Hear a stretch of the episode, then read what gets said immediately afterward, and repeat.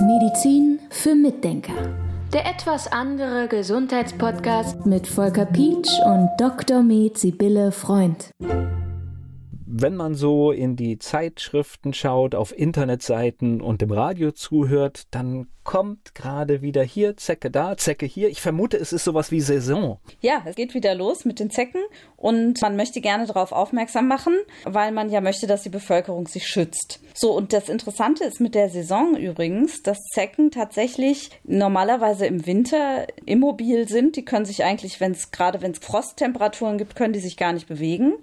Aber wenn die Borrelien in sich haben, dann bilden diese Borrelien ein Frostschutzmittel und dann können die trotz Winter rumkrabbeln. Und deshalb weiß man, wenn man im Winter bei Frosttemperaturen von einer Zecke gestochen wird, dann weiß man definitiv, die ist nicht gesund. Also da kann man sich definitiv infizieren an irgendwas. Und seien es Borrelien oder seien es irgendwelche Borrelien-Co-Infektionen. Also da gibt es ja andere Erreger, die einfach so mitlaufen. Ne? Aber jetzt im Frühjahr, was wir da ganz oft sehen in den Zeitschriften, ist die Werbung, nein, ist nicht die Werbung, Werbung, sondern es ist, es ist die Information über FSME. Das war ein freudscher Versprecher. Ich würde diesen Versprecher gerne drin lassen, weil wir jetzt so ein bisschen vielleicht mal so insightmäßig auch sprechen, weil ich kenne natürlich auch die andere Seite in den Redaktionen und tatsächlich gibt es Agenturen, die auch damit beauftragt sind, momentan diese Themen zu platzieren. Die machen das im Auftrag von Herstellern von Impfstoffen. Ja, Exakt, dem brauche ich ja gar nichts mehr hinzufügen. Also insofern war dieser ja. Versprecher der Werbung, also das taucht natürlich nicht, ich meine, das kann sich auch jeder ein bisschen denken, es taucht nicht zufällig in den Medien auf, weil die Redaktion jetzt denken, ach komm, wir machen mal wieder was über Zecken. Nein, das wird bewusst auch den Redaktionen angetragen und da wird auch viel Hilfestellung, viele Fotos, viel Material gegeben und deswegen kommt es auch sehr schnell und einfach in die Medien. Genau, so funktioniert das, ja. Aber wir nehmen es ja auch zum Anlass. Aber lass uns doch mal ganz anders angehen. Das heißt, ich kenne das aus meiner Kindheit. Du hast eine Zecke und diese Zecke wurde entfernt. Und vielleicht fangen wir auch mal mit diesen normalen Dingen an. Ich habe jetzt eine Zecke. Wie entferne ich sie denn richtig? Ja, also das ist sehr wichtig, dass man die Zecke nicht in die Hand nimmt. Man soll sie auch nicht quetschen. Kein Öl drauf, kein Uhu drauf. Das waren früher alles so Tipps, sondern optimal wäre es, wenn man eine kleine Nadel hat, eine Nähnadel oder so und dann unter die Zecke drunter geht und sie raushebelt. Das muss man nur irgendwo machen, wo sie dann nicht rumfliegt, dass man es irgendwie kontrolliert macht, vielleicht im Bad oder so. Nicht, dass sie dann irgendwo rumliegt und dann wieder anfängt rumzulaufen und wieder an einen dran geht, denn die leben ja dann noch und man kann die durchaus rausziehen und die können einfach weiterkrabbeln. Das kann durchaus sein. Aber man sollte mit der Nadel unter den Kopf gehen und sie dann raushebeln, weil man dann nicht aus dem Bauchraum irgendwelche anderen Erreger in die Wunde reinpressen kann, die dann auch wieder in den Körper reinkommen. Also in dem Bauch der Zecke sitzen auch noch Erreger, die dann rausgedrückt werden können. Und ich glaube, das mit dem Öl sollte man, das gab es ja auch mal so eine Zeit lang als Tipp, das sollte man halt nicht machen, weil ich glaube, die Zecke erbricht sich, ne? Genau, ja, so okay. sagt man. Mhm. Okay. Deshalb sollte man es nicht machen. Dennoch muss man sagen, leider, in den Stichwerkzeugen, die, die sticht ja, die beißt ja eigentlich nicht, ne? In dem Stichwerkzeug und in den Speicheldrüsen, besser gesagt, da können auch Erreger drin sein, insbesondere diese FSME-Viren.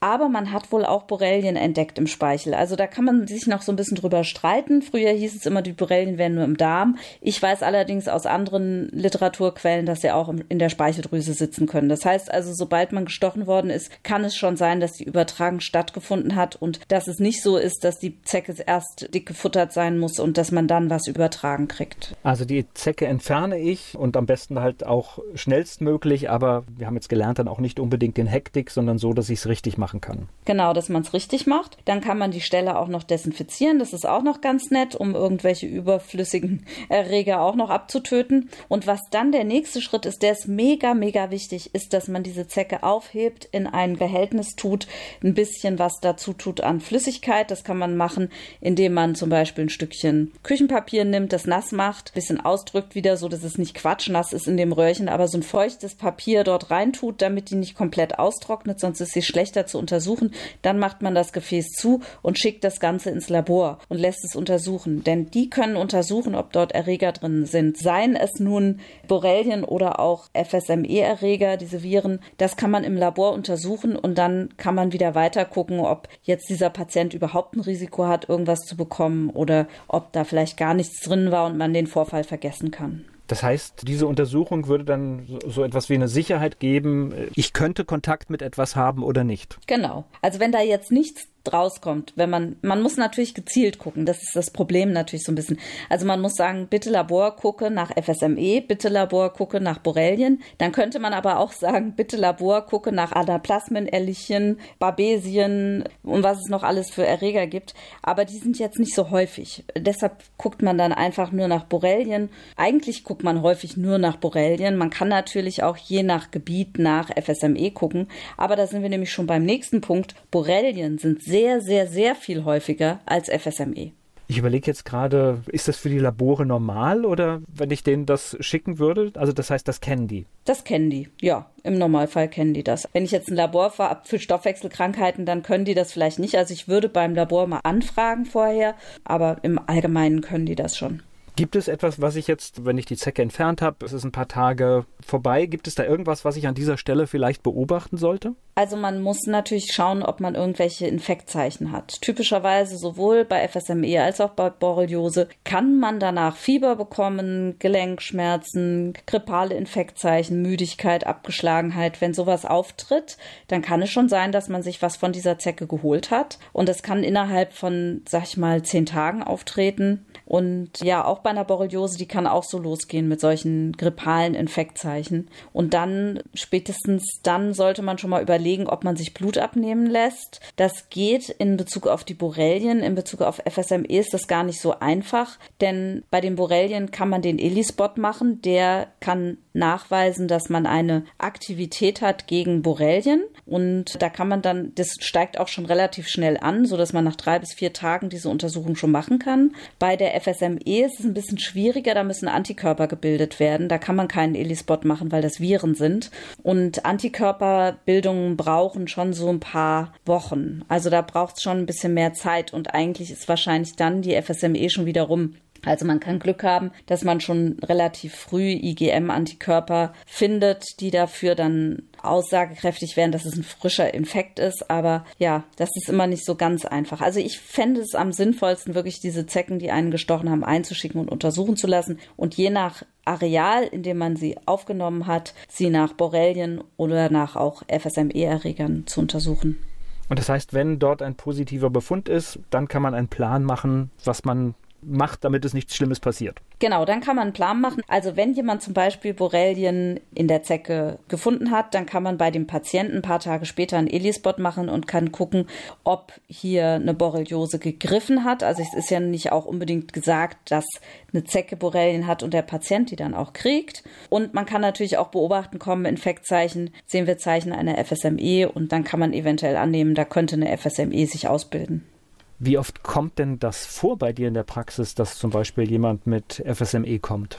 Mit FSME tatsächlich noch kein einziger in über 25 Jahren Praxistätigkeit. Ich habe das nur über bekannte Ärzte gehört, dass bei denen vielleicht mal jemand eine FSME hatte. Bei der einen Frau jetzt, von der ich es gehört habe, wusste man dann auch nicht genau, woher die war, die Zecke. Also das war eine Frau in Hessen. Also es ist wirklich anekdotisch, ja, dass man mitkriegt, dass jemand mal eine FSME hatte. Während Borreliose kommt so extrem häufig vor, dass ich das andauernd sehe. Also Borreliose sehe ich permanent.